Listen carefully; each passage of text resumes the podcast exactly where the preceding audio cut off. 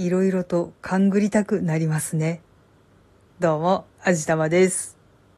以前からちょくちょく配信のネタにしてるんですけど、葬儀会社から見学会にいらっしゃいませんかっていう電話がとてもとてもたくさんかかってきます。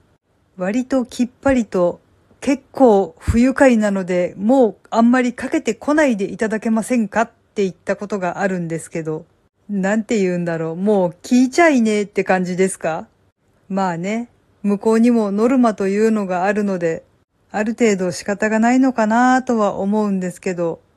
電話してこないでくださいってきっぱり言ってる相手に電話してくるのはちょっとどうなんだろうって、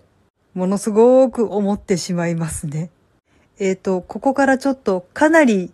ストレートにオブラートに包まない、もうほぼ暴言かなっていうような、そんなようなことを話そうと思いますので、それはちょっとなーっていう方はここで再生を止めて引き返していただけるととてもありがたいです。では行きますね。もうあの、不謹慎なのを100も1000も承知で言ってしまおうと思うんですけど、この高齢化社会、そしていろんな病気が蔓延しているこの世界、これから亡くなる人っていうのはたくさん増えてくると思うんですよ。だからそんなに躍起になって営業をかけなくても、利用者は増えていくと思うんですよね。なのにそんなに必死になって電話してくるって、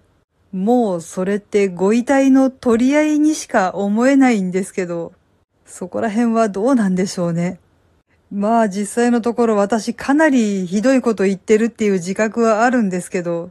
もうね、あまりにも電話して来られるとね、イライラするんですよ。しかもかけてこないでって言ってんのにかけて来られるとね、ちょっともうどうしてくれようとか思ってしまうわけなんですよ。まあね、あんまりこういう暴言を配信に載せたらいけないなぁとは思ってるんですけど、ちょっとどうしても吐き出してしまいたくなったので、あえて配信に載せることにしました。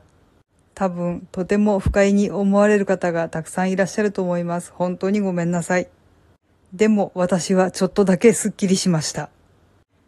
はい。というわけで今回はうん、結構な暴言でした。不快に思われた方、本当に申し訳ありませんでした。多分こういうことはもうやらないと思うので、どうかご容赦をお願いいたします。この番組は卵と人生の味付けに日々奮闘中の味玉のひねも姿りでお送りいたしました。それではまた次回お会いいたしましょう。バイバーイ。